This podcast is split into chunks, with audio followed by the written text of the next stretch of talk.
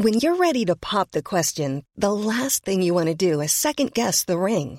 At Bluenile.com, you can design a one-of-a-kind ring with the ease and convenience of shopping online. Choose your diamond and setting. When you find the one, you'll get it delivered right to your door. Go to Bluenile.com and use promo code LISTEN to get $50 off your purchase of $500 or more. That's code LISTEN at Bluenile.com for $50 off your purchase.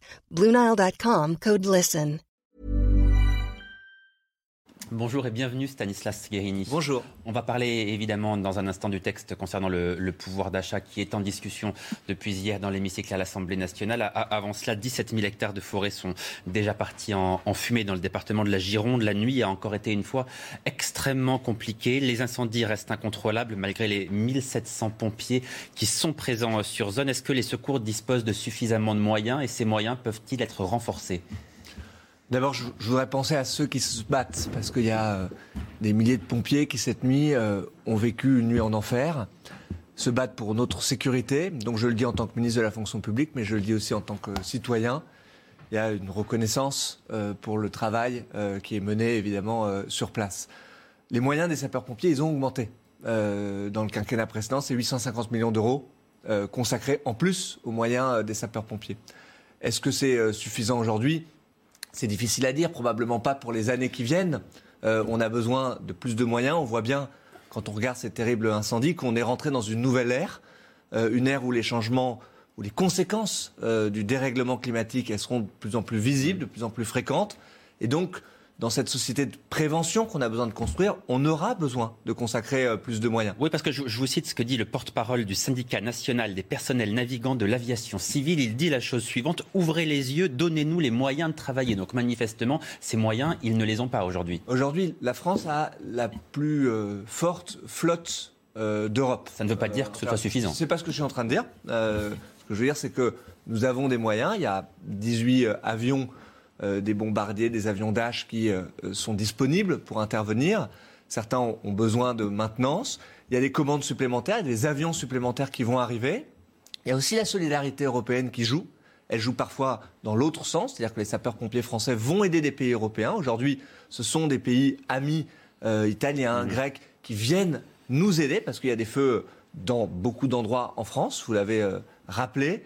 Et donc, on a aussi besoin de cette solidarité européenne. Mais ce qui est certain, c'est qu'on a besoin de continuer à investir Et qu'à terme, c'est Euh, ce que vous dites ce matin, il faudra renforcer ces moyens-là. pour faire face euh, aux conséquences sur les feux de forêt. Mais de façon générale, on a besoin d'adapter notre société à cette ère du changement climatique pour plus de Oui, sobriété, puisque- pour une planification écologique. Puisque dans le même temps, dans le même temps, la France suffoque. Nous avons battu hier de nombreux records de, de température. Notre maison brûle, Stanislas Guérini, et le gouvernement n'est-il pas en train de regarder ailleurs? Non, je ne crois pas.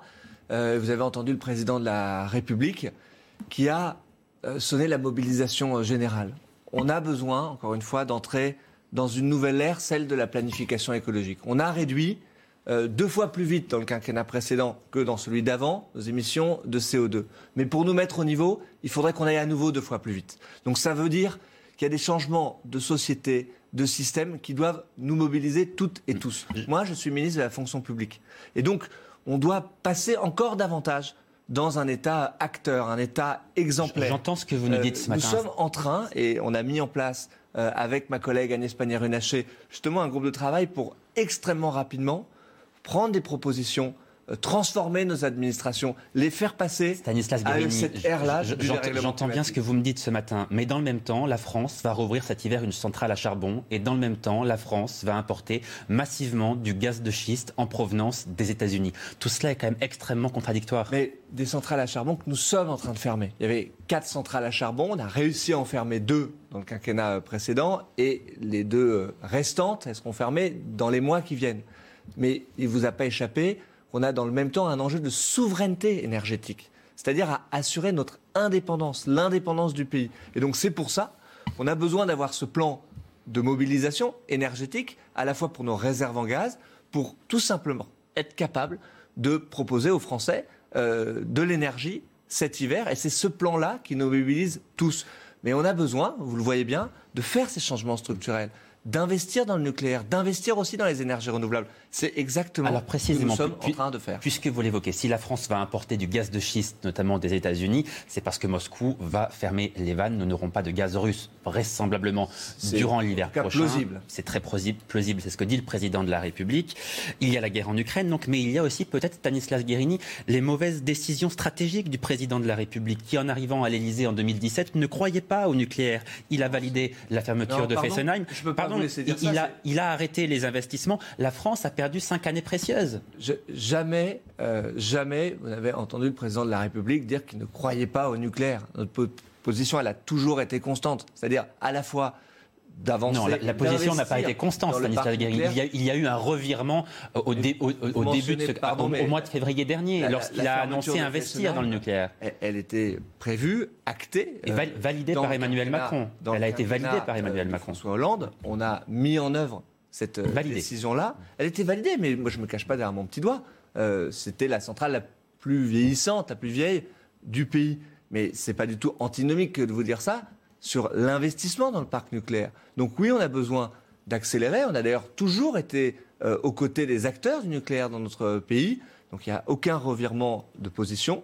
Nous avons besoin et du nucléaire et des énergies renouvelables. Et on a besoin, y compris, de valoriser le nucléaire. C'est ce que nous faisons au niveau européen pour ne pas payer en France l'énergie que nous produisons à plus bas coût au prix de l'énergie la plus chère euh, en ce moment, le gaz. Donc on a besoin de se battre sur tous les champs, mmh. sur le sol national, au niveau européen, aussi pour changer les règles du jeu du marché de l'électricité. S'il y a aujourd'hui 27 réacteurs nucléaires sur 56 qui sont à l'arrêt, en maintenance, c'est bien qu'il y a eu des sous-investissements. C'est bien que nous avons des difficultés et que nous ne cachons pas euh, avec le parc nucléaire, euh, qui a besoin à la fois de maintenance. Des difficultés liées au sous-investissement, c'est ce que je veux vous faire dire, oui matin. Oui, mais il n'y a pas de changement. Ce que je, conteste dans ce que vous êtes en train de me dire, c'est qu'il y aurait un changement euh, de position, un renversement sur le nucléaire. Non, ça n'est pas le cas. Le président de la République a d'ailleurs posé les choses. Nous l'avons fait avec euh, RTE, qui a mené une consultation qui est la plus large consultation qui a jamais été menée dans notre pays pour objectiver. RTE, qui est le réseau de transport d'électricité. Exactement, parce que vous voyez bien qu'on a besoin de mettre de la rationalité aussi. Ils ont mis six scénarios sur la table. Le président de la République a fait un choix extrêmement clair. C'est un choix qui est ni celui du euh, zéro énergie renouvelable, ni celui du tout énergie renouvelable, qui est un choix équilibré. Et c'est, je crois, je le crois profondément sur ce mix énergétique-là. Emmanuel Macron qui a annoncé le 10 février dernier à Belfort le lancement de six nouveaux réacteurs EPR. Euh, e Alors vous l'avez évoqué, pour faire face à un risque de coupure l'hiver prochain, le président de la République a annoncé un plan de sobriété énergétique. Concrètement, comment est-ce que cela va se traduire euh, d'abord dans les administrations, puisque c'est vous qui en avez la responsabilité? Ça peut se traduire de beaucoup de façons différentes, euh, en termes de mobilité, en termes de chauffage, en termes de climatisation, en termes d'organisation du travail, en termes de rénovation du bâti. Donc il faut activer tous les leviers pour consommer moins d'énergie. On a besoin de consommer 10% d'énergie en moins rapidement, à la fois pour la transition écologique et pour faire face à ce défi de souveraineté énergétique. Et donc c'est ça qu'on est en train d'activer. Je vais vous donner un exemple très concret, de faire en sorte que plus facilement les agents de la fonction publique puissent utiliser des modes de transport doux. Euh, avant, quand on se faisait rembourser son abonnement de transport en commun, ben, on ne pouvait pas bénéficier du forfait mobilité durable. Ben, ça, c'est une décision que nous avons prise. On permet d'avoir les deux à la fois. Vous voyez, ce sont ces décisions-là qui vont se cumuler les unes les autres pour permettre d'avoir effectivement un État exemplaire, une fonction publique exemplaire et qui puissent aussi aider les citoyens à porter leurs projets de transition écologique. Là, quand vous parlez de rénovation des bâtiments, par exemple, c'est une politique de long terme. Mais là, l'hiver prochain, pour faire face, pour appliquer ce plan de sobriété énergétique, pour tenter de diminuer à la fois les, mesures l'hiver prochain. mesures de long terme. Vous avez parfaitement raison. Et il faut tout faire en même temps. Parce que sinon, on va se retrouver dans quelques années à se dire Ah mince, pourquoi est-ce qu'on n'a pas lancé plus alors, précisément, quelles peuvent être les mesures de court terme pour l'hiver prochain? Ben, Moi, je vous parle de mesures, par exemple, consistant à euh, favoriser le télétravail, qu'on puisse parfois avoir moins besoin d'utiliser sa voiture quand c'est possible. Je ne dis pas à passer à 100% de télétravail comme on a fait pendant le Covid, mais à réduire par exemple notre besoin d'utiliser Et ça, les modes serait valable uniquement pour les fonctionnaires ou pour, on pourrait imaginer que ça s'applique à l'ensemble des salariés? Bah, Ça peut s'appliquer évidemment à l'ensemble des salariés. Euh, on a avancé dans justement la protection des salariés